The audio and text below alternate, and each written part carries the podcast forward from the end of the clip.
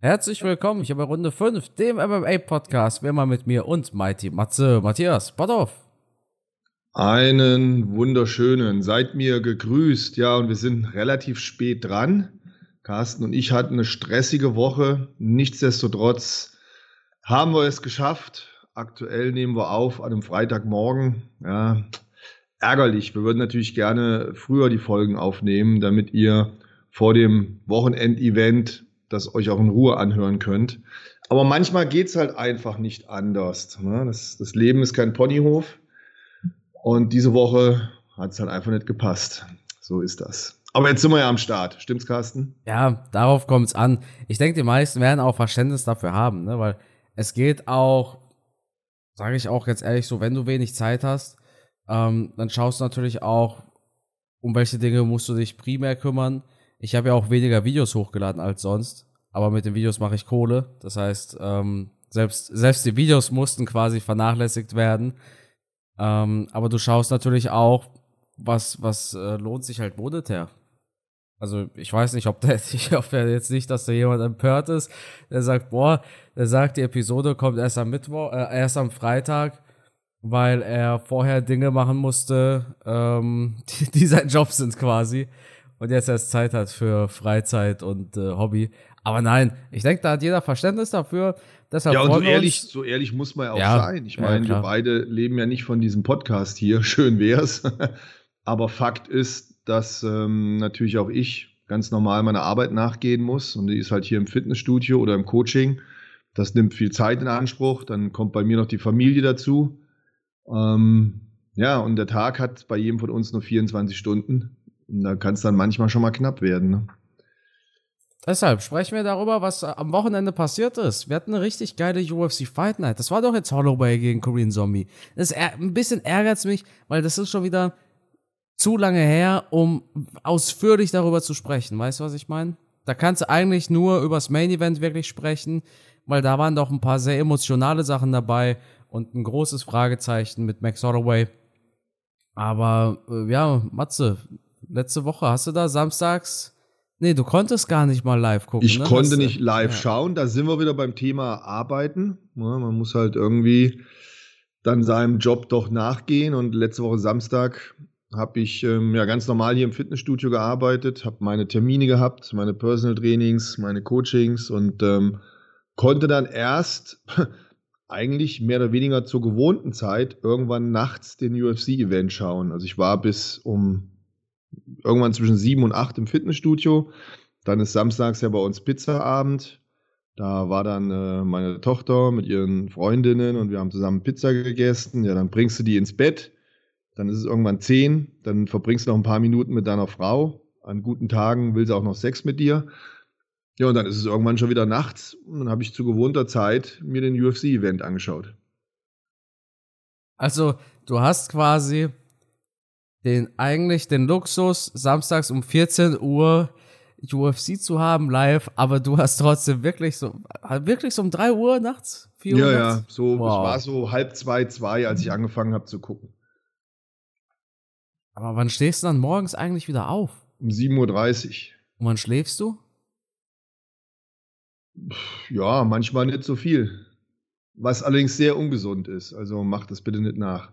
Echt? Also ich meine, du, du betreust ja viele Sportler, viele Athleten. Was ist so ja. dein, ähm, wie soll ich sagen, wie viel Schlaf empfiehlst du? Also definitiv, also jetzt ob Nicht-Sportler oder Sportler, sieben bis acht Stunden am Tag sollte man schlafen. Das ist sinnvoll. Die meisten, die berufstätig sind, kommen so auf sechs Stunden. Das kann man auch akzeptieren. Aber wenn du jetzt Leistungssportler bist, dann sind sechs Stunden zu wenig, dann solltest du definitiv mehr schlafen. Und was halt auch total vernachlässigt wird, ist halt dieser Schlaf, die Regeneration. Wir regenerieren am besten im Schlaf. Wenn du Muskeln aufbauen willst, ist der Schlaf mindestens genauso wichtig wie irgendwelche Trainingssplits oder irgendwelche Sätze und Wiederholungen oder irgendwelche Kompressionssocken und Bandagen und wir machen uns über jeden Scheiß Gedanken, über jedes Supplement, soll ich jetzt noch Ashwagandha nehmen und Kurkumin und hier noch eine Aminosäure und da noch ein Furz und manche schlafen einfach zu wenig oder gehen am Wochenende Party machen und das macht so viel aus, man kann es sich nicht vorstellen. Und als ich in meiner Hoch-Bodybuilding-Phase war, habe ich das halt wirklich gemerkt. Dann habe ich halt mehr geschlafen und ich habe sogar mittags mich nochmal eine Stunde hingelegt, um dann nochmal ein Mittagsschläfchen zu machen. Und das merkst du. Du regenerierst besser, du bist leistungsfähiger, du bist weniger krank. Also Schlaf ist elementar wichtig. Und jetzt speziell bei Naturalathleten hast du natürlich auch nachts eine Hormonausschüttung. Da werden die meisten Wachstumshormone ausgeschüttet. Wenn du das vernachlässigst, minderst du halt deinen Muskelaufbau. Und dann braucht man sich nicht wundern, warum man alles Mögliche macht, aber keine Muskeln aufbaut. Der Schlaf ist immens wichtig. Und da sind sich sowohl ja, die Wissenschaft, nennen wir es einfach mal so salopp, als auch in der Praxis alle Trainer und Sportler einer Meinung. Schlaf ist ja extrem, extrem wichtig für, für deine sportliche Leistungsfähigkeit. Und deswegen ist es auch immer so bedenklich, wenn man dann hört, und das Thema hast du jetzt auch auf deinem YouTube-Kanal, dass Fighter neben ihrem Training noch arbeiten müssen.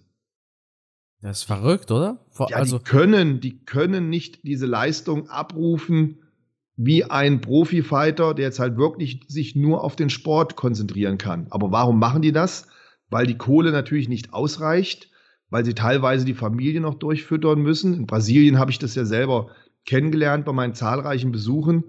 Da ist der Papa schon alt, die Mutter geht noch irgendwie so ein bisschen arbeiten und die Kinder müssen halt die Kohle ranholen. Die wohnen alle in einem Haus und dann kannst du nicht sagen, Papa, ich bin Fighter, ich muss heute mal eine Stunde schlafen. Nee, dann sagt der Papa, mach dich raus und dann arbeiten die als, als Fensterputzer irgendwo auf dem Bau oder nachts in der Gastronomie und dann ähm, gehst du in diese großen Trainingshallen und dann siehst du, wie die da teilweise nachts von der Arbeit kommen, da morgens hingehen, dann im Dojo ihr Frühstück zu sich nehmen, die erste Trainingseinheit machen und in der Stadt, in der ich da war, ich war entweder in Rio oder in Sao Paulo, das ist alles riesengroß, da haben die auch nicht die Zeit, von A nach B zu fahren, um mal zu sagen, ich fahre mal nach Hause. Nee, die bleiben dann im Dojo, die essen da, die pennen da und dann fahren die irgendwann nach Hause und dann immer der gleiche Rhythmus. Also die leben teilweise in diesem Dojo, wo du denkst, Alter, da ist nichts mit mal, ich gehe mal zocken, Computerspiel oder ich treffe mich mit irgendwelchen Kumpels. Das ist knallhart durchstrukturiert. Dann sind die teilweise noch eineinhalb bis zwei Stunden mit dem Bus unterwegs, um nach Hause zu fahren oder zum Training.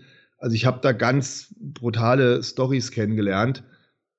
Das waren jetzt keine UFC-Profi-Fighter, aber das waren doch schon Fighter, jetzt als Beispiel in Brasilien, die auf einem sehr hohen Niveau gekämpft haben. Und teilweise haben wir es ja auch bei UFC-Fightern, dass die ja auch noch viel arbeiten müssen. Ist das nicht ja aber auch so ein Benzin für deren Motivation? Also, genau, das ist der Grund, warum wir vielleicht auch mehr Kämpfer aus Brasilien haben als hier in Deutschland. In Deutschland hast du natürlich ganz andere Möglichkeiten. Du wirst durch das soziale System relativ gut aufgefangen. Und natürlich würde keiner sagen, für die paar Kröten, die ich als, Uf als UFC oder als MMA-Fighter bekomme, setze ich mein Leben aufs Spiel, da gehe ich lieber arbeiten, habe ich bessere Möglichkeiten. Aber in Brasilien als Beispiel, wie gesagt, ich nenne halt dieses Beispiel, weil ich es da halt wirklich eins zu eins kenne, da haben halt viele, die in den Favelas oder in den armen Vierteln generell leben, die haben keine Option. Die Schule ist zu Ende. Die haben ja die Möglichkeit, irgendeinen schlecht bezahlten Job zu machen oder halt sich den Traum zu erfüllen, mit dem Sport diese Karriere zu machen. Und deswegen siehst du halt so viele Jungs und Mädels in diesen Kampfsportzentren, die sich da echt auf gut Deutsch den Arsch aufreißen und von dieser Traumkarriere wie ein ähm, Charles Oliveira, wie ein Jose Aldo träumen. Die träumen davon und die versuchen halt damit aus dem Dreck rauszukommen. Ähm, bei uns sitzt ja keiner so tief im Scheiß wie da in Brasilien. Also es ist nochmal ein ganz anderes Leben, ein ganz anderes, äh, ganz Boah. andere Lebensumstände. Naja, also in, Deutschland es auch nicht allen gut. Nein, das wollte ich damit nicht sagen, aber wir sind schon, was unser Sozialsystem betrifft, hier relativ gut aufgestellt. Ja, ja, das sehen wir ja an unserem Bürgergeld, was man da bekommt, was man für Optionen hat. Ähm, wenn man dann noch ein bisschen schwarz arbeiten geht, was ich hier oft beobachte, was viele machen. Okay, was, was jetzt, jetzt, jetzt, jetzt, sind, aber wir, wir wollen ja aber auch bei den Fakten bleiben, ja. Ähm, ja, es ist klar, in Brasilien geht es denn, also vielen oder im Durchschnitt würde ich auch denken, dass es. Also Armut in Deutschland und Armut in Brasilien ist echt nochmal ein Unterschied. Ja, ja, logisch. logisch. Ähm, zweifelt auch keiner dran. Und deswegen Deshalb, will ich ja nicht sagen, dass es hier jedem in Deutschland super geht. Ja. Ich möchte nur sagen, dass ich lieber arm in Deutschland bin als arm in Brasilien. Ja. Klar. Und uns geht's schon ziemlich gut in Deutschland. Also allgemein. Deutschland ist eigentlich ein ganz Deutschland ist ein cooles Land. Ähm, ja, herzlich willkommen hier bei Runde 5. Heute äh, später noch zu Gast Olaf Scholz. ja. Nee. Äh, aber das ist für viele Kämpfer, denke ich, ja, so eine Motivation, ich, ich glaube ich glaub schon, dass es ein Faktor ist. Das hat Dana sogar angesprochen. Jetzt war ja Contender-Serie am Dienstag. Und er hat danach auch angesprochen, dass er Performance Institutes aufbauen möchte. Einmal im, im Osten, äh, einmal im, in Afrika. Weil dort diese ganzen hungrigen, motivierten Kämpfer sind. Dana hat tatsächlich nichts über ein Performance Institute in Europa gesagt. Und wahrscheinlich auch genau aus dem Grund. Also jeder denkt da als erstes natürlich an Francis Ngannou.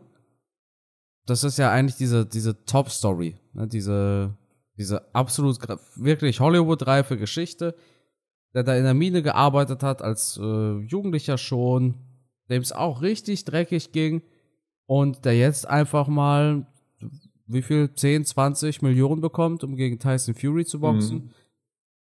Das ist halt die Motivation, ja. Ja, man hat diese wundervollen Geschichten, auch wenn man sich den Lebenslauf von Jose Aldo anschaut, dann kann man so einem Menschen eigentlich nur Respekt entgegenbringen, genauso wie, wie Enganu. Also ich ziehe da meinen Hut vor, unabhängig davon, ob man dann im späteren Verlauf der Karriere die dann immer noch so sehr mag oder nicht muss man trotzdem Respekt zollen für ihr Lebenswerk, was die geschafft haben. Ne? Ja. Und dass die natürlich auch eine extreme Vorbildfunktion haben für viele junge Menschen, die halt auch aus diesen armen Gegenden kommen. Äh, was ich aber auch dazu sagen muss, für jeden Francis Ngannou und äh, Charles Oliveira und Jose Aldo, also für jede Hollywood-reife Story gibt es auch Zehntausende Schicksale, ja. Die den gleichen Traum hatten, die es nicht geschafft haben. Ja, das, ja, also das war das genau, was ich noch anführen wollte, was ich eben, ähm, ich, ich hatte es ich in meinem Gehirn noch drin, dass ich sagen wollte, dass natürlich letztlich all diese Menschen dann doch in, in, in so einer Blase gefangen sind, denn die meisten schaffen es halt nicht. Die meisten bleiben halt auf der Strecke mit schweren Verletzungen etc. und äh, doch dann nachher mit irgendwelchen armen Jobs, in denen sie sich über Wasser halten müssen. Ähm, vielleicht wäre es dann doch der schlauere Weg gewesen, auch in Brasilien nochmal auf eine Schule zu gehen, sich irgendwie weiterzubilden, sich vielleicht berufstechnisch weiterzuentwickeln. Hm? Das ist halt die andere Seite, die man da auch immer sagen könnte, dass man halt wirklich sagt, ey Junge, den Traum, den du da hast, wie viele schaffen das dann tatsächlich im wahren Leben? Ne? Ja, ist wie diese Geschichte mit äh, Influencer werden oder so, weißt ja, du? Ja. oder ja, YouTuber. ja, ja. Wobei, ich, ich bin ehrlich, ich glaube, mit, mit viel Fleiß ist so ein, so ein, so ein gut laufender YouTube-Kanal gar nicht mal schwierig. Wobei bei YouTube gehört eine fette Portion Glück dazu. Ähm, bei mir war es teils Glück, teils auch, weil ich war halt der Erste, der in Deutschland irgendwie über MMA gesprochen hat. So auf Social Media oder so. Deshalb hast du ja zum Beispiel damals auch mich gefunden. Es hat ja kein anderer gemacht, irgendwie. Weißt du?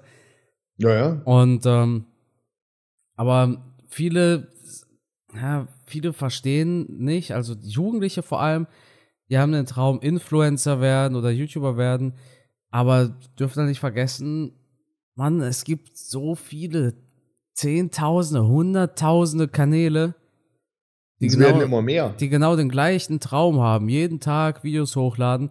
Und es gibt auch in Deutschland teilweise richtig gute MMA-Kanäle, die äh, keinen kommerziellen Erfolg, sage ich mal, haben, die keine Klicks machen.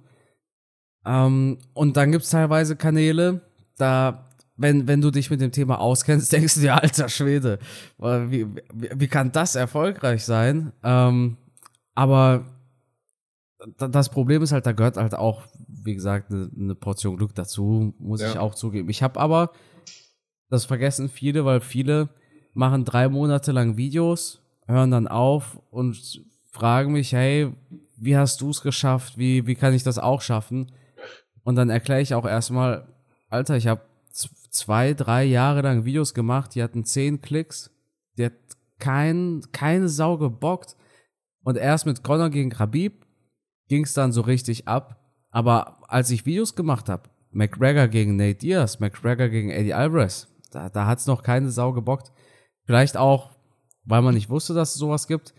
Aber Fakt ist, er geht zur Schule, ähm, macht eine Ausbildung oder studiert. Ja. Gut, dann war es das mit dieser Episode. Nein, Matthias, äh, wir sind jetzt 15 Minuten schon drin. Wir hatten letztes Wochenende noch ein UFC-Event. Korean Zombie gegen Max Holloway war das Main-Event. Co-Main brauchen wir, glaube ich, gar nicht mal viel sagen. Also, ja, es war ein knapper Fight. Ich habe Anthony Smith ehrlich gesagt nicht vorne gesehen. Ich denke, Ryan Span hat gewonnen, aber ich bin auch im Endeffekt so, äh, so schlau, dass ich sagen kann, ich wollte auch Ryan Span gewinnen sehen. Ich, ich wollte nicht, dass ja. Anthony Smith gewinnt und wenn es da einen knappen Fight gibt, ja, dann, dann hoffe ich natürlich, dass Ryan Span gewonnen hat, aber ja, im Endeffekt ist Ich, ich hatte aber auch Ryan Span vorne gesehen. Ich guck mal, was MMA Decisions sagt. Ich guck mal, was MMA Decisions sagt. Ja, man ist dann nie ganz neutral, wenn man, wenn man mit einem Kämpfer sympathisiert und mit dem anderen weniger.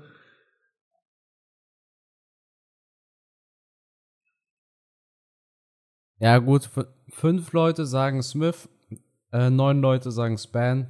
Ja, dann liegen wir ja nicht ganz so falsch. Ne? ja, zeigt sich ja auch im Ergebnis. Auch das Ergebnis war eine Split Decision. Split Decision, ja. Ja. Aber was soll's, ja, weder Ryan Span noch Anthony Smith werden da eine Gefahr im äh, Light Heavyweight, von daher ist es relativ Wurst. Wer aber durchaus eine Gefahr wird in seiner Gewichtsklasse, kann ich mir vorstellen, ist Max Holloway. Der hat hier Korean Zombie ausgenockt. Und ich muss sagen, man hat sich auch so ein bisschen baiten lassen von dieser wahnsinnigen Crowd und von diesen Kommentatoren da hat Chan Sung Jung, der hat da teilweise auf die Deckung getroffen oder gar nicht getroffen, aber die Crowd gehörte natürlich ihm, ja. Die Arena gehörte ihm. Und da wurde immer so getan, als ob Max Holloway hier gleich wirklich kurz davor ist, K.O. zu gehen gegen Korean Zombie. Ich weiß auch nicht, ob ich der Einzige bin mit dem Gefühl, aber hattest du nicht auch das Gefühl? Also, dass man, dass man sich vielleicht dachte, wow, war das ein guter Treffer. Aber im Endeffekt war das, war Max Holloway, glaube ich, zu keiner Zeit wirklich in großer Gefahr. Wie hast denn du das gesehen? Hast du das bis zu diesem Knockdown in Runde 2? Runde 2 gab es ja den Knockdown mit diesem Submission-Begriff danach. Hast du es bis dann eigentlich so als knappen Kampf wahrgenommen? Nein. Ich finde zwar, dass ja, mit dem klangvollen Namen Korean Zombie Shan Sung Jung hat seinem Namen allen Ehren gemacht und auch der, der, der Crowd, dem Publikum, wie du eben so schön gesagt hast, ähm, er hat seine Momente gehabt, er hat wirklich gekämpft, du hast gesehen, dass er wollte und er hat, er hat uns auch einen schönen Kampf gegeben. Also er hat wirklich auch ein hohes Risiko, finde ich, äh, gefahren. Ähm, aber auch für die schönen Momente, die er hatte, hatte ich immer das Gefühl, Max Holloway hat das unter Kontrolle. Also ich war mir irgendwie relativ sicher, dass es gut geht und dass, dass Max Holloway ähm, da jetzt nicht so hart angeschlagen ist und trotzdem noch voll da ist. Und auch wenn da mal der ein oder andere Treffer war von Korean Zombie, sah ich irgendwie die Dominanz und die Sicherheit beim Max Holloway. Ich hatte es, ich hatte es irgendwie im Gefühl, ich weiß nicht, wie ich es dir beschreiben soll, Carsten, aber dafür waren ja doch immer wieder zu viele Treffer von Max Holloway drin und ich dachte mir, das, das geht nicht über die Runden. Ähm, das Risiko, was Korean Zombie da eingeht, das wird irgendwann gegen einen Holloway bestraft. Dafür arbeitet er zu präzise, zu genau, zu gut. Und das ist ja letztendlich auch das, was dann am Ende passiert ist. Ähm, Jung ist volles Risiko gegangen, klar, vielleicht auch angepeitscht durch das Publikum. Ähm, dein Körper ist voll Adrenalin, du machst vielleicht die eine oder andere Aktion, die du sonst im Kampf nicht gemacht hast. Du weißt, es ist dein letzter Kampf, du gehst all in und, und reißt dir nochmal den letzten Zacken aus der Krone. Ähm, wie vielleicht auch hier beim, beim letzten Kampf von, ach, jetzt, mein Gott, äh, Paulo Costa gegen Luke Rockhold? Luke Rockhold. Der hat ja da auch noch mal einiges eingesteckt und ist nach vorne marschiert, so nach dem Motto, es ist mein letzter Kampf, heute mit Pauken und Trompeten gehen wir unter. Und ähnliche Situation war das hier bei Shansung Jung halt auch. Und ja, und dann ist er halt in die Faust praktisch noch reingelaufen in der Vorwärtsbewegung, in der Aktion. Toller Schlag von Max Holloway und dann, ja, dann geht man halt K.O. Das war aber, ich glaube, nach der ersten Runde schon irgendwie abzusehen, dass das so passiert. Ich fand's aber geil. Also Korean Zombie hat sich einfach gesagt, fuck it, ja. Das Ja, wird, ja, wird ja, ja, keine Fünf-Runden-Schlacht, entweder jetzt oder nie. Das ist mein Moment und All, äh, genau, all, all, in. all in, ja. Der ist all in. müssen wir ihm sein für, dass er keinen langweiligen Kampf gemacht hat, sondern wirklich gesagt hat, wenn ich hier abtrete, dann entweder mit einer riesen Überraschung, dass ich das Ding gewinne, oder ich gehe halt K.O., dann habe ich halt Pech gehabt. Ja. Aber scheiß drauf, ist eh mein letzter Kampf. So hatte ich das Gefühl und, toll. Also Und- war, war ein starkes Ding, war schön anzusehen. Ne? Er wurde auch nicht so verprügelt wie im Volkanovski-Fight. Ja, also Volkanovski-Fight, da hast du dir halt irgendwann gedacht, komm, jetzt werft mal doch mal das Handtuch rein und jetzt ein Arzt muss das doch hier mal beenden. Ja, so blöd es klingt, aber bevor du da vier Runden lang einfach nur zerpflückt wirst, gehst du halt wahrscheinlich lieber all in, ja. Weil ich glaube, in so einem ganz normalen Striking-Duell über fünf Runden hätte er weniger Chancen gehabt als jetzt, wenn er seine Hail Marys da schwingt. Deshalb, ja. Ja. Eine Sache müssen wir ansprechen. Das ist diese grandiose Atmosphäre gewesen. Dieser Walk-In und danach der Rücktritt von Korean Zombie. Also das war wirklich einer der einzigartigsten UFC-TV-Momente der letzten Monate, oder? Ja, wir haben, wir haben ja immer wieder mal so Momente, wenn ein Kämpfer zurücktritt. Und ich, und ich finde es schön. Ich finde es schön, dass dann so einem Fighter auch diese, diese Ehre erbracht wird. Ja, und äh, ich glaube, so will man, so will man auch abtreten. Man will nicht so im Stillen leise abtreten, sondern das ist halt schön. Klar wünscht sich jeder Fighter einen Sieg, aber ein Sieg gegen Max Holloway und Alexander Wolkanowski, gut, das hätte dann bedeutet, dass es ja kein Karriereende wäre. ne? Deswegen, ja, hier zum Abschluss nochmal gegen die besten, gegen die beiden besten Fighter, die wir wahrscheinlich in dieser Gewichtsklasse je gesehen haben, nochmal gekämpft. Ähm, sah mehr oder weniger gut aus. Da kann jetzt jeder sich seine eigene Meinung drüber bilden. Aber er hat diese beiden Kämpfe gemacht. Er weiß, wo er steht. Er weiß, was er geleistet hat. Er ist vom Publikum gefeiert worden. Alles gut. Alles gut. Ich glaube, in Südkorea wird er sehr anerkannt als Kampfsportler. Ich hoffe, er hat da eine tolle Zukunft. Er ist noch nicht sehr alt. Er ist Mitte 30, glaube ich. Das heißt, er wird noch ein paar Jahre was für sein Leben machen müssen. Aber so einer sollte halt doch überall auf jeden Fall einen Trainerjob finden, kann junge Fighter in Korea aufbauen. Eine Riesenerfahrung. Er hat gegen die Besten gekämpft. Also mir fällt kein Name ein, den er nicht gekämpft hat. Er hat sie alle gehabt. Er hat viele Gegen John Kämpfe. Jones hat er sich nie rangetraut. Ähm, gut, wäre nochmal eine andere Liga, aber auch eine andere Gewichtsklasse. Aber schaut man sich seine Historie an von den Athleten, die sich in seiner Gewichtsklasse bewegen, ähm, ob jetzt ein Holloway, ein Volkanowski, äh, ein Frankie Edgar, ein Rodriguez, ja, hat ja mit jedem sich auseinandergesetzt. Jose Aldo damals. Das ist tatsächlich verrückt, weil. Und, und, und, und einer seiner Ja, größten Erfolge, das müssen wir uns auch immer vor Augen halten, war gegen Dustin Poirier, hat er mal gewonnen. ja, 2012, ne? Mhm. Das ist auch so verrückt. Musst dir echt mal vorstellen, der hat gegen Poirier gewonnen, dann bekam er einen Titelfight gegen Aldo, hat er verloren und dann vier Jahre ab zum Militär. Das war vielleicht auch der, der Knick in seiner Karriere. Das war ja Wer die weiß, Prime, ja, das war ja, also das Ja. war. Und danach halt Verletzungsprobleme gehabt. Die kamen Also auch viel noch Pech dazu. gehabt. Und Ja, das ja. mit Militär, das war natürlich, ja, in meinen Augen, das war sein Untergang. Ja, gut, was heißt Untergang? Ich meine, der wer letztes Jahr erst um UFC-Titel gekämpft hat, der wird ja nicht schlecht sein. Nein, aber um sein, Willen, sein, seine schlecht, Ambition war es halt, er will um den Titel kämpfen. Er hat ja selber gesagt, jetzt nach dem Fight gegen Holloway, er ist nicht hier, um Platz 3, 4, 5 zu sein, sondern Champion zu sein. Er merkt, es reicht nicht, er glaubt, er hört auf. Ja, aber mit, mit Untergang meine ich, stell dir mal vor, der hätte die vier Jahre noch durchtrainieren können, hätte die vier Jahre noch durchkämpfen können oder drei Jahre. Wie, die, die, diese, okay, ich weiß, ist eine blöde Frage, aber wie gut hätte er werden können? Was wäre da noch für ein Potenzial gewesen? Mhm. Das hätte mich halt gerne interessiert und das wird ihn vielleicht auch selber kitzeln, dass er sagt, ey, ich musste Militär machen, ich konnte in der Zeit nicht kämpfen, aus welchen Gründen auch immer, Militärverletzung und alle anderen haben sich in der Zeit irgendwie weiterentwickelt. Ein Dustin Porry, ein äh, äh, Alexander Wolkanowski, ein Max Holloway. Und was wäre passiert, wenn ich vielleicht im Fight Game drin geblieben wäre? Ne? Klar, jetzt mühselig drüber zu diskutieren, wir werden es nie erfahren. Aber ich glaube schon, dass der manchmal daheim auf dem Sofa sitzt, die anderen Kämpfer sich anschaut und sich denkt, scheiße. Hm. Ja, klar. Ja, 100 Pro. Ähm, Wusstest du eigentlich, dass Korean Zombie, wir hatten es ja vorhin von YouTube-Kanälen, der ist ein richtiger Star in Südkorea. Der hat einen YouTube-Kanal, der hat eine Million Abos. Geil, das wusste ich nicht. Hey, Nein, der, der, hat, der, hat, vor vier Wochen ein Video hochgeladen, das hat zwei Millionen Klicks gemacht. Ach du Scheiße. Das ist ja, aber das ist doch super. Dann ja. brauchen wir uns wenigstens über seine Zukunft keine Gedanken zu machen. Vor, vor zehn Tagen 1,1 Millionen Aufrufe.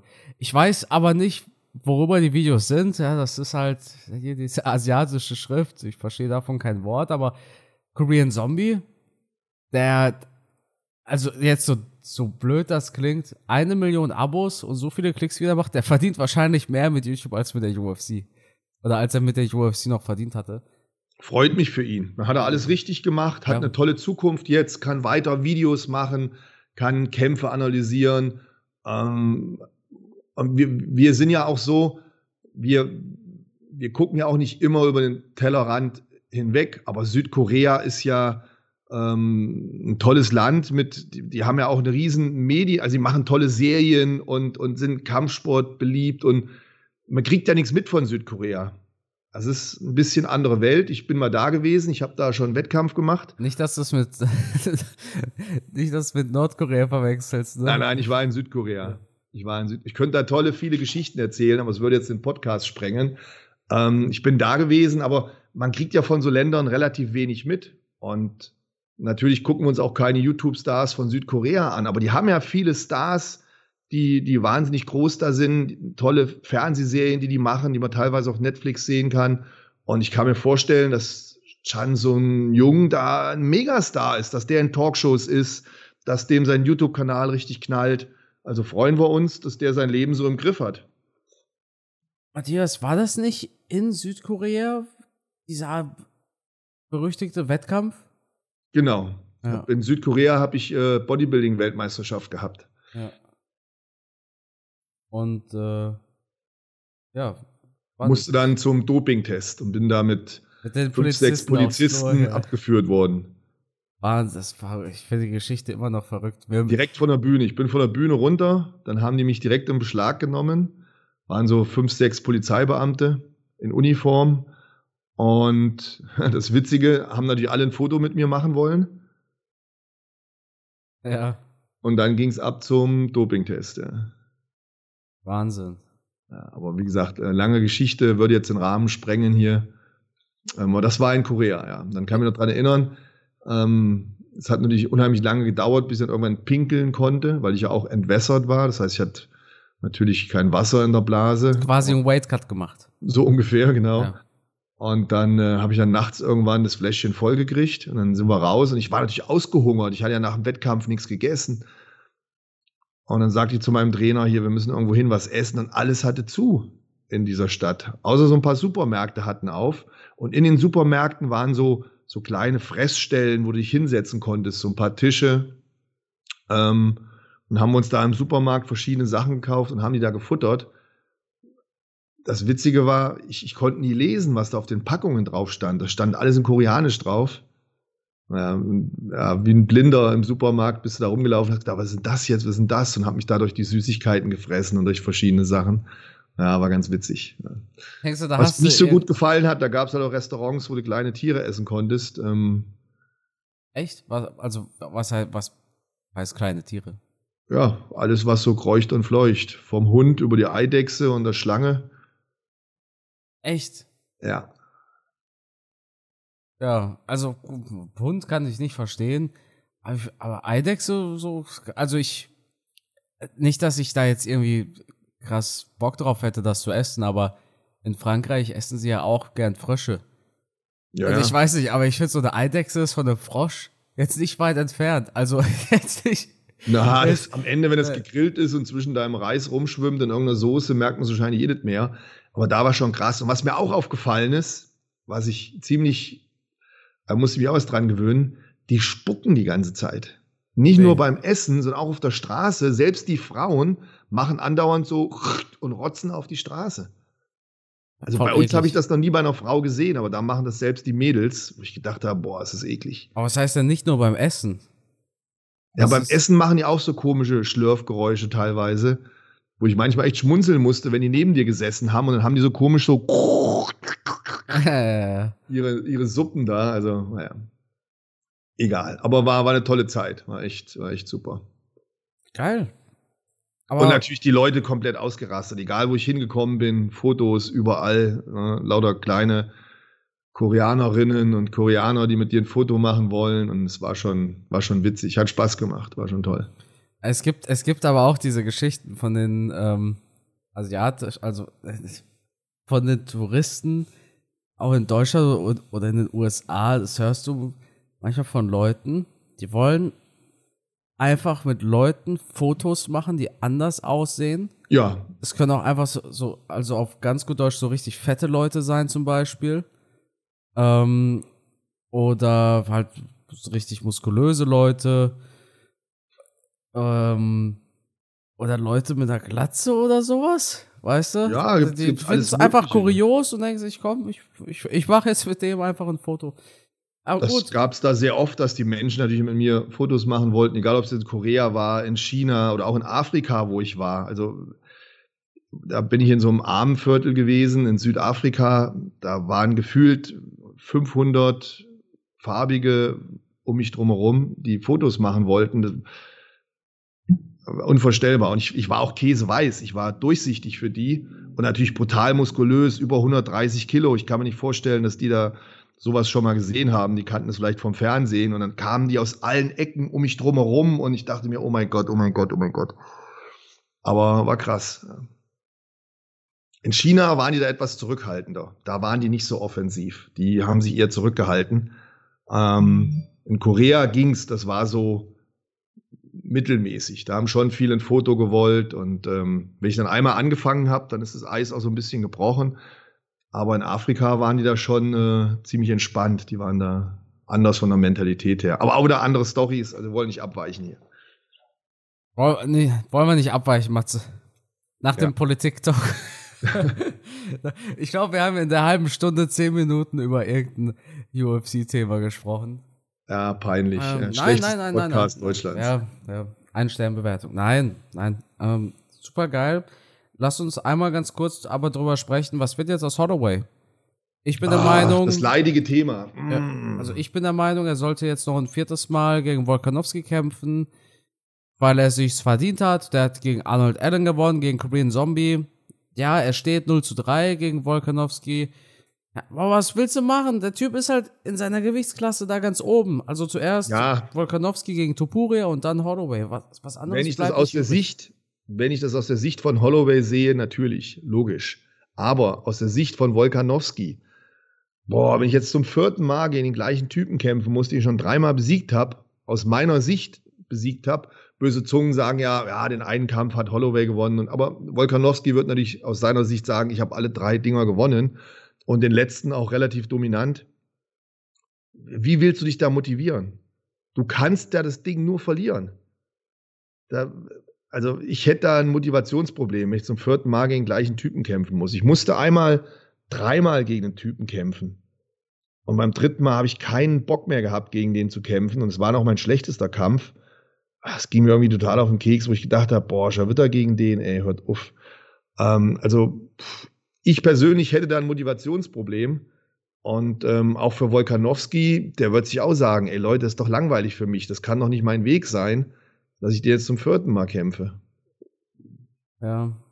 Es, es ist Uff. tricky.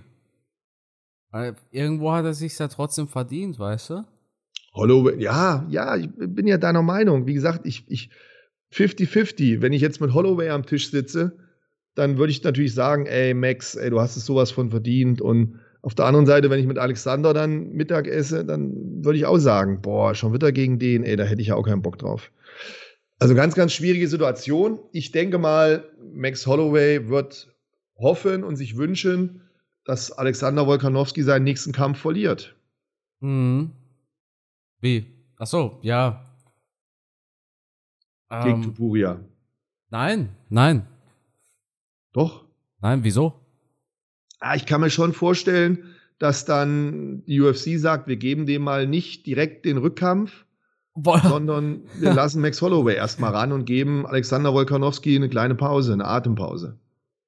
Matthias, das ist doch nicht Aljamain Sterling, den man hier weghaben will. Hast du auch wieder recht.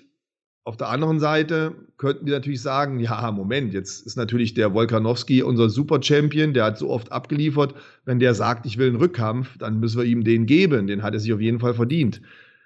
Also so oder so, es ist eine Zwickmühle. Aber damit da eine Wandlung reinkommt, kann ich mir schon vorstellen, dass äh, das für Max Holloway gut wäre, wenn da mal ein anderer Champion ist.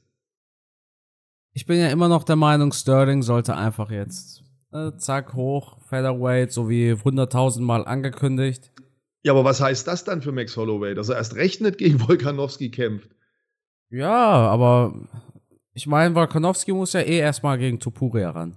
Das heißt, Holloway hat ja noch ein bisschen Zeit zu warten.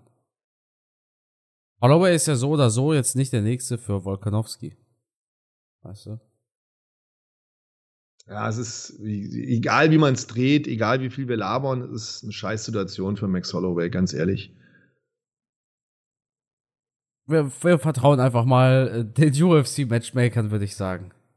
Ja, wir nehmen, was kommt. Ich finde beide Kämpfer super.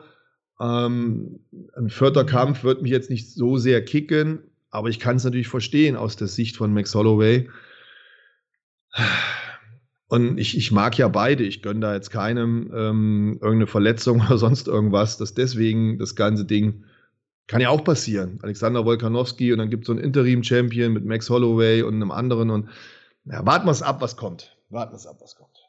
Was auf jeden Fall kommt, ist die UFC Fight Night. Die findet nämlich morgen Abend statt. Die UFC ist wieder zurück in Paris. Matze, hast du denn morgen Zeit, das Ganze live zu gucken?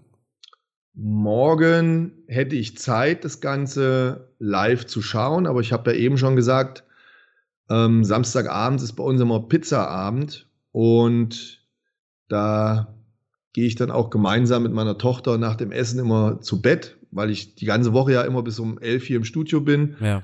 Bringe ich sie Samstag und Sonntagabends immer ins Bett und deswegen fällt das dann genau in die Zeit, wo natürlich hier die Top-Kämpfe sind. Deswegen werde ich es wieder nicht live sehen können. Ich bin mir aber sicher, die Fights werden abliefern und es wird auch nachts genauso viel Spaß machen. Die Zuschauer in Paris sind der Wahnsinn. Ein paar gute Fights haben wir tatsächlich drauf. Wir haben Volkan Özdemir, der hier wieder zurück ist. Wir haben Rose Namajunas, die erstmals wieder kämpft, seitdem sie da diesen Stinkerfight abgeliefert hat gegen Carla Esparza. Rose die übrigens zugegeben hat, ja, sie hat sich den Fight angeguckt und es ist definitiv einer der langweiligsten Kämpfe aller Zeiten, hat sie gesagt. Es ist aber eine, überra eine überraschende Ehrlichkeit. Ich meine, klar, leugnen ist schwierig, aber du hast Engano. Ja, jetzt, jetzt heißt das wieder, jetzt kommt wieder der Engano-Hater. Aber du hast Engano nie sowas sagen hören über den Derek Lewis-Fight, weißt du? Dabei war Rose eigentlich noch, noch, echt noch ein Ticken, noch ein Ticken stinkiger. Ähm, Main Event Cyril Gahn gegen Sergei Spivak. Ja. Sergei Spivak hat nach seinem letzten Sieg in der UFC gegen Derrick Lewis John Jones herausgefordert. Jetzt bekommt er den Ex-Gegner von John Jones. Sergei Spivak, ein wahnsinnig starker Wrestler, wenn du dir mal seine Finishes anguckst. Also wenn du da wirklich mal auf Topology gehst mhm. und, dir da, äh, und dir seine Siege anschaust, Arm Triangle Choke, Ground and Pound Win, Ground and Pound, Ground and Pound, Arm Triangle Decision. Ja, okay. Merkst du schon, was der drauf hat? Ja, hier gibt es nur ein Ding. Entweder Cyril Gahn schafft es, Spivak auszunocken, oder Spivak gewinnt durch Submission. Oder einfach durch Wrestlefuck. Ja, also. Ja, ja, aber ähm, ich, ich würde wahrscheinlich auf Arm Triangle wetten. das ist das wahrscheinlich. Das ist ich halte es nicht für unrealistisch, dass ähm, Spivak hier durch eine Submission gewinnen kann. Pass Franz mal auf, das gibt für die Pariser, für die Franzosen einen traurigen Abend. Ja, Francis Ngannou hat Cyril Gahn in der Hinsicht tatsächlich krass exposed. Ich meine, du musst es ja auch erstmal schaffen, von einem Striker, von einer K.O.-Maschine, von einem K.O.-Monster, da drei Runden lang komplett nur wegwrestelt werden. Ja, ich muss jetzt auch zu meiner Schande gestehen, ich habe natürlich jetzt die, die, die letzten Kämpfe oder die Niederlagen von Cyril Gahn im Kopf. Ich, mal ganz von abgesehen, ich bin natürlich ein Cyril Gahn-Fan. Ne, ich liebe ja Standkämpfer und ich liebe auch die Arbeit von Cyril Gahn im Stand. Aber man hat halt auch die Schwächen gesehen. Und ich habe halt permanent im Kopf die Niederlage gegen John Jones und die Niederlage gegen Enganu.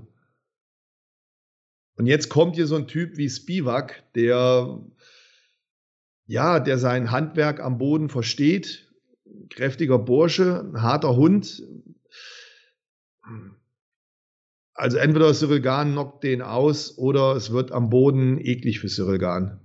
Aber Cyril Gahn hat ja die Fähigkeiten, der ist ja nicht doof das ist ja auch ein Top-Sportler, ein Top-Fighter. Der wird sich ja auch, davon gehe ich aus, weiterentwickeln. Der wird auch nach der John Jones-Niederlage seine Schwächen erkannt haben. Er wird auch gegen Francis Ngannou gemerkt haben, was ich machen muss.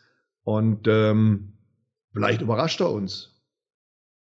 Hoffen wir es. Vielleicht überrascht er uns. Ich meine, er ist, äh, er ist körperlich jedem gewappnet. Er ist ja echt ein Muskelmonster, super austrainiert im Stand müssen wir gar nicht drüber diskutieren. Und er macht auch nicht den Eindruck, als, als wäre er komplett blöd. Also, wenn der mit den richtigen Leuten zusammenarbeitet, kann der bestimmt noch ein paar Prozent am Boden rausholen, denke ich, oder? Ja, ich glaube aber mittlerweile auch, dass so ein bisschen was dran ist, dass er nicht ganz so diszipliniert sein soll. Ach so, okay, gut. Das ist eine Schwäche, von der ich nichts wusste. Aber das ist halt ein Problem, das wir ganz oft bei den Supertalenten haben. Das habe ich auch in, in meiner Kampfsportlaufbahn ganz oft erlebt, dass du viele Supertalente hast, die halt diesen Luxus-Body haben, die diese geilen Bewegungen haben, die diese Fähigkeiten haben, denen es dann aber am Ende so, so ein bisschen an Disziplin und Trainingsehrgeiz mangelt. Und dann hast du halt so andere, die vielleicht nicht so talentiert sind, die auch nicht diesen Traumkörper haben, aber das sind so richtige Beißer, die immer und immer wieder ihre Trainingsstunden durchknallen. Und da muss man halt dann sagen, ähm, wenn, wenn ein Riesentalent nicht bereit ist, hart genug zu arbeiten, dann kann der Schuss auch mal nach hinten losgehen. Irgendwann reicht dir das Talent nicht mehr. Ne? Harte Arbeit besiegt Talent, wenn Talent nicht bereit ist, hart zu arbeiten. Das ist schon immer so gewesen. Siehst ja auch im Fußball ganz häufig. Ja. Wie oft hast du diese Wunderkinder? Boah, mit 16 Jahren ist er beim BVB, ja. mit 14, mit 18, der nächste Messi, der deutsche Messi, der deutsche Ronaldo ja. und ja, aber wo sind die denn heutzutage, weißt du? Aber da kann es ja dann auch wieder gut gewesen sein, dass er jetzt mal so eine Niederlage hatte gegen John Jones. Das kann natürlich auch ein neues Feuer entfachen dass er sich vielleicht da gesagt hat, verdammte Scheiße, jetzt muss ich mir echt mal auf gut Deutsch den A-Punkt Punkt aufreißen, um dann meine Schwächen auszubessern und ja, aber aber Matze, das war ja jetzt im März. Das war vor wie vielen Monaten? Vor sechs Monaten. Wenn ja. er vor sechs Monaten seinen Weckruf erhalten hat und jetzt gegen jemanden kämpft, der aber seit 20 Jahren ringt, was will der da jetzt in sechs Monaten nachholen? Ja, das ist jetzt das nächste, was ich sagen wollte. Ne? Eine Entwicklung auf dem Niveau braucht natürlich trotzdem seine Zeit. Du wirst nicht innerhalb von sechs Monaten der beste Bodenkämpfer. Ja. Da müsste er ja direkt nach dem John Jones-Kampf schon mal Vollgas gegeben haben. Aber jetzt gehen wir mal davon aus, er ist ein Profifighter. Die machen ja sehr oft nach ihrem Fight erstmal zwei, drei Wochen Urlaub. Dann gehst du langsam wieder ins Training rein. Das heißt, es ist schon mal einen Monat weg. Dann bleiben dir am Ende bis zum nächsten Kampf drei, vier Monate, ein bisschen Glück fünf Monate, wo du Gas geben kannst. Dann ist schon dein nächster Fight wie viel kann man sich da weiterentwickeln? Ich denke, der Zeitraum ist dann etwas kurz. Man braucht schon mal ein, zwei Jahre, um solche Fähigkeiten dann wirklich weiterzuentwickeln auf dem Niveau, weil ein bisschen was kann er ja schon. Ähm, da, da gebe ich dir vollkommen recht. Der Zeitfaktor wird natürlich hier gegen ihn arbeiten. Warten wir mal ab. Ich, ich denke, mit einer soliden Takedown-Defense wäre ihm schon mal gut geholfen. Also das war, das war ja das Fatalste bei Engano. Ich meine, er hätte ja nur, in Anführungszeichen nur, die Takedowns verhindern müssen, weil wenn erstmal so ein 120 Kilo Klops auf dir rumliegt, mit seinem ganzen Gewicht, wird es schwer aufzustehen. Ähm, aber die war auch nicht vorhanden. Gut, ich sehe tatsächlich den Engano-Fight schlimmer als den Jones-Fight. Es ist John Jones. Was erwartest du? Ne? Jones, der vor zehn Jahren schon UFC-Champion war. Das ist absolut geisteskrank. Gegen ja. Jones zu verlieren, finde ich nicht schlimm.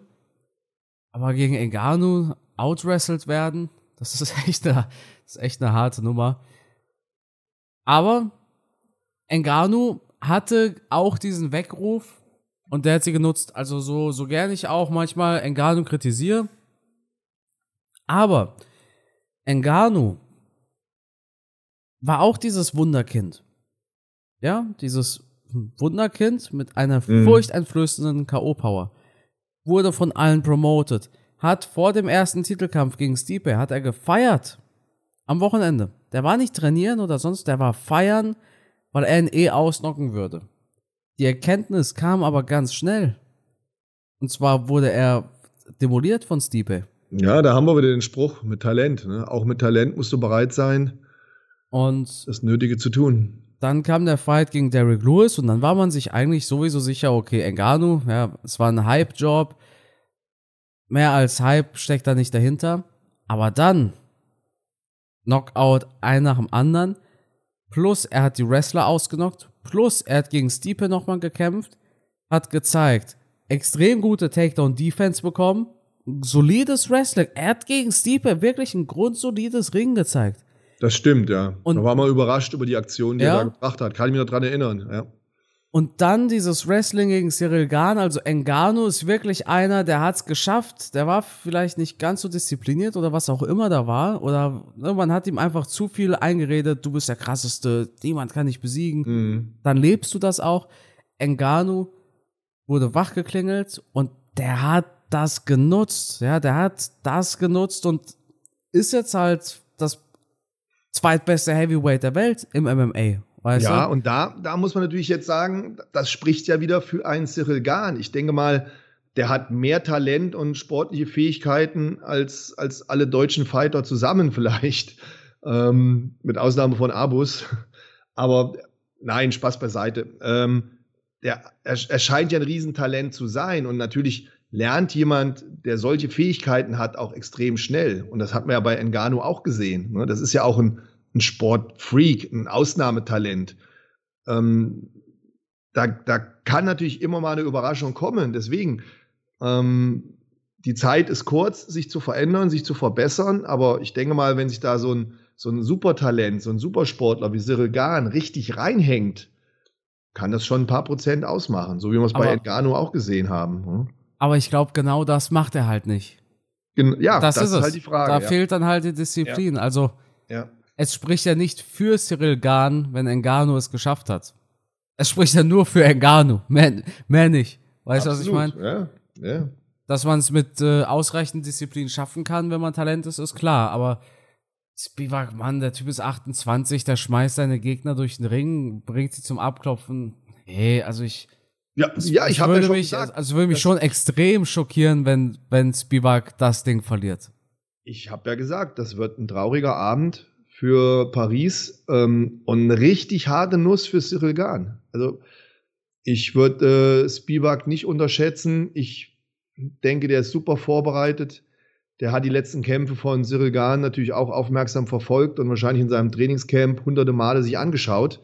Wenn der taktisch klug kämpft, boah, wird das eine richtig harte Nuss für Cyril Gahn. Also Cyril Gahn muss viel Beinarbeit machen, muss sich bewegen, muss die Takedowns ähm, verteidigen und Spivak muss natürlich alles darum tun, ähm, sich nicht treffen zu lassen, muss auf die Hände, auf die Kicks aufpassen von Cyril Gahn, muss ihn im Weg abschneiden, ihn auf den Boden bringen und dann wird er das Ding gewinnen.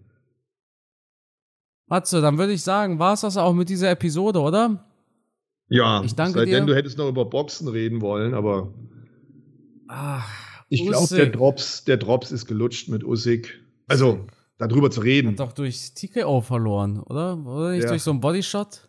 Der Drops ist gelutscht, darüber zu reden. Ich glaube, mittlerweile wurde auf YouTube und in allen Medien alles dazu gesagt. Ähm, es, ich, ich, muss, ich muss eine Sache ehrlich gestehen. Ich bin ja auch ein bisschen genervt davon, wie alles so, so politisch gemacht wird. Ne? Mhm. Also, klar, Leuten helfen ist schön und gut. Wenn ich Sport gucken will, brauche ich da jetzt Ansprache von, von einem Präsidenten oder so. Und ähm, das, das, mein erster Gedanke war, als der Referee ihn nicht angezählt hat, sondern es als Low Blow quasi, als Foul gewertet hat. Mein erster Gedanke war, alter Schwede, die, die Leute werden wieder auf Social Media ausrasten und es wird mhm. wieder heißen, ja, das liegt nur daran, weil, du weißt ja schon. Ähm, ja, ich bin, das hat, also das Einzige, was mich an diesem Fight-Abend so wirklich so ein bisschen gestört hat, war so dieses krass politi, ne, wie nennt man das, politisiert? ein bisschen zu viel Politik ja, für meinen Geschmack oder für, für, für uns als UFC-Fans, die es einfach nicht gewohnt sind. Ja. Weißt du, was ich meine? Dana White ist so politisch unkorrekt und das allerpolitischste, was die UFC macht, ist vielleicht mal den Ex-Präsidenten kurz in die Kamera halten, weil er ein Event besucht. Aber du siehst keine Ansprache von Joe Biden, ich meine, gut, er ist eh zu alt dafür.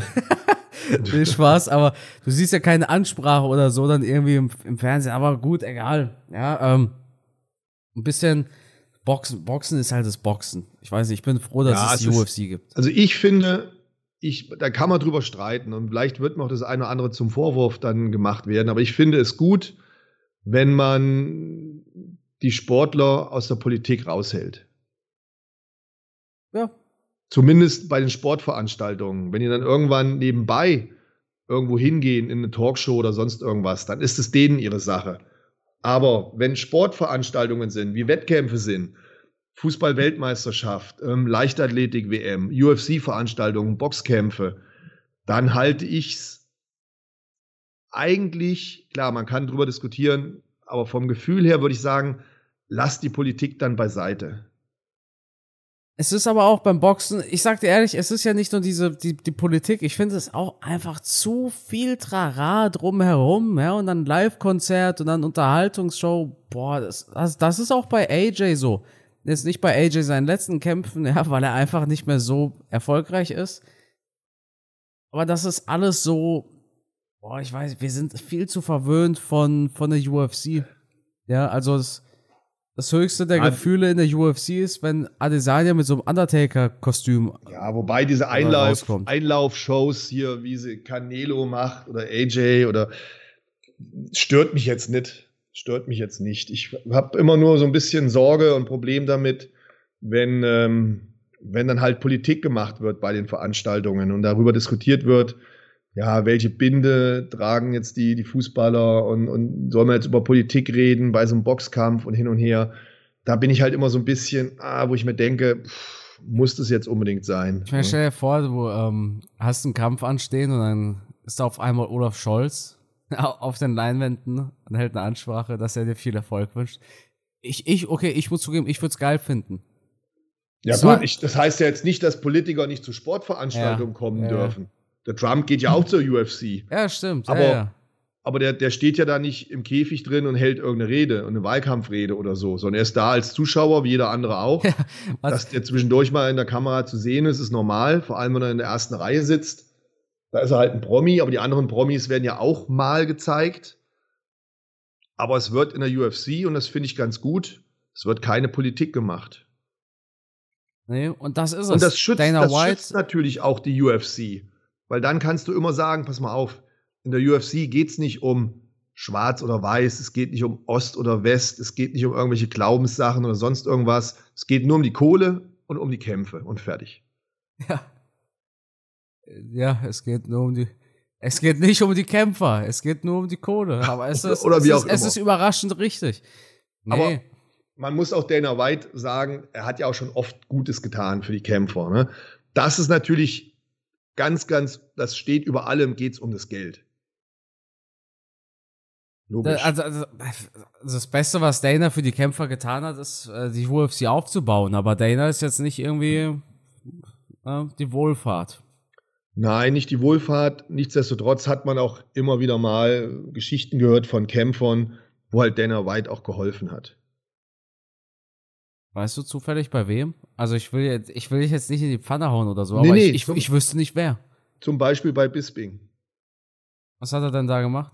Michael Bisping hat es erzählt, dass er halt pleite war, dass er kein Geld mehr hatte, ähm, Weihnachten Geschenke zu kaufen für seine Kinder. Und Dana White hätte ihm da ausgeholfen. Wow.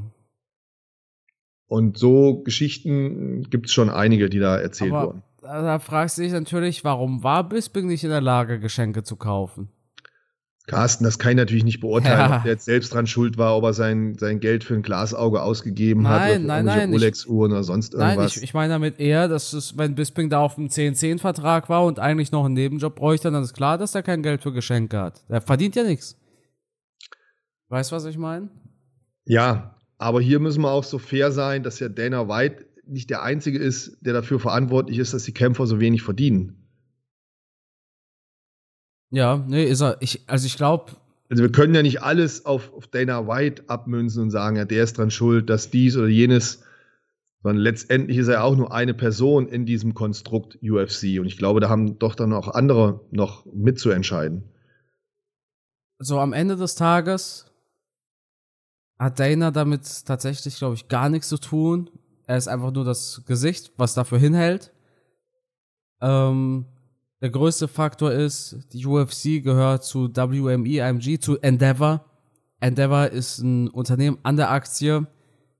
Und für diese Unternehmen heißt es, so viel Geld einsparen wie möglich, damit man so viel Cash macht, wie es geht. Endeavor hat ein viel größeres Wörtchen mitzureden, was Fighter Pay angeht und es schön so weit unten halten wie möglich als Dana. Dana, ich, ich, ich weiß gar nicht, warum der so viel Hate kassiert. Ich finde, Dana ist ein absolutes Genie. Der hat die UFC gekauft für, ich glaube, 4 Millionen oder sowas. 2 Millionen mit den Fertitas. Hat es verkauft für ein paar Milliarden. Ähm, ohne Scheiß, Matze, ich glaube, ohne, ohne Dana White, ich meine es voll ernst, würde es heutzutage MMA bei weitem nicht auf dem Niveau geben, wie es die UFC macht. Möglich, möglich. Kann ich nicht im Detail beurteilen. Ähm, ich widerspreche dir nicht. Nur, dass das, was du eben schon gesagt hast, ich glaube nicht, dass Dana White am Ende die Person ist, die darüber entscheiden kann, wer wie viel Geld verdient. Er hat viel Einfluss, da bin ich mir sicher. Aber da sitzen Menschen im Hintergrund mit Schlips und Krawatte, die wahrscheinlich noch nie geschwitzt haben die wahrscheinlich auch die Kämpfe eher nur vom Fernseher aus kennen. Ähm, vielleicht Business-Leute, die überhaupt nichts mit dem Kampfsport zu tun haben, die aber einfach gute Geschäftsleute sind. Und die werden auch am Ende darüber entscheiden, wer wie Geld verdient, oder? Absolut. Deshalb würde ich sagen, entlassen wir euch in das Wochenende ich hoffe, wir hören uns nächste Woche ein bisschen früher. Was haben wir denn äh, nächstes Wochenende denn für ein Event? Oh, du fragst mich Sachen. Ich bin froh, wenn ich Ach, überhaupt weiß, welcher haben- Tag heute ist. Wir haben nächsten Samstag Ach, ist schon Adesanya. Strickland? es ist nächsten Samstag Strickland gegen Adesanya? Was? Also nicht nächsten Samstag im Sinne von morgen, sondern nächste Woche. Okay, das ist, das ist verrückt. Das heißt, wir haben jetzt ab Montag ist Fight Week. Also Dienstag sprechen wir schon über Easy gegen Strickland. Super. Das ist Ja, und wir haben eine, äh, ne, ja, vielleicht nicht so atemberaubende äh, Karte, aber nichtsdestotrotz ein paar interessante Kämpfe. Hakparast kämpft, glaube ich, auch, ne? Nee, ja, ja. Nasrat. Ähm, Es ist Samstag, das, das schockiert mich gerade. Ja, also die richtigen Banger sind jetzt nicht dabei, aber klar, Adesanya reißt natürlich raus. Aber darüber reden wir dann nächste Woche. Es, wir hatten es gerade über Politik, ja. USA gegen China. Das wird ein super spannender Fight. Also hoch, hoch, hoch, hochpolitisch. hochpolitisch. Ja, ist klar. Ja. Deshalb. Ähm, Matze, ich freue mich auf nächste Woche. Vielen Dank für deine Zeit und das Schlusswort, das gehört dir. Ja, super. Vielen Dank. Danke auch dir, Carsten, dass wir die Woche den Podcast noch geschafft haben. Ähm, wir sind sehr abgeschweift. Wir haben weniger über, über Kämpfe gesprochen als über verschiedene andere Dinge.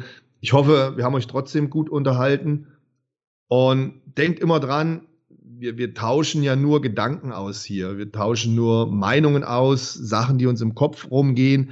Am Ende des Tages sind wir auch, sowohl der Carsten als auch ich, wir sind einfach zu weit weg ich würde manchmal gerne Mäuschen spielen und wirklich so hinter den Kulissen mitbekommen, was da so passiert. Aber die Chance werde ich natürlich nie bekommen und der Carsten auch nicht. Deswegen, wenn ihr mal unterschiedlicher Meinung seid oder ihr das Gefühl habt, die reden da total im Blech, dann verzeiht uns. Dann Wir habt ihr keine Ahnung. nicht. Genau, keine Ahnung. Ja. Wir, wir tauschen uns nur auf, auf ganz, ganz einfachem Niveau aus und wir nehmen nicht für uns, wir nehmen nicht für uns in Anspruch, dass all das, was wir sagen, natürlich auch das Richtige ist oder die Wahrheit ist oder wie auch immer. Ähm, nichtsdestotrotz, es macht Spaß. Es macht immer wieder Spaß, sich seine Gedanken zu machen, darüber zu quatschen. Das ist ja das Schöne. Und ähm, was genauso schön ist, ihr da draußen, ihr seid ja genauso ahnungslos. Ihr wisst es ja auch nicht. Also, ich wünsche euch ähm, ein tolles Wochenende und freue mich darauf, wenn ihr nächste Woche wieder einschaltet. Ne? Bis dann. Vielen Dank fürs Zuhören. Macht's gut.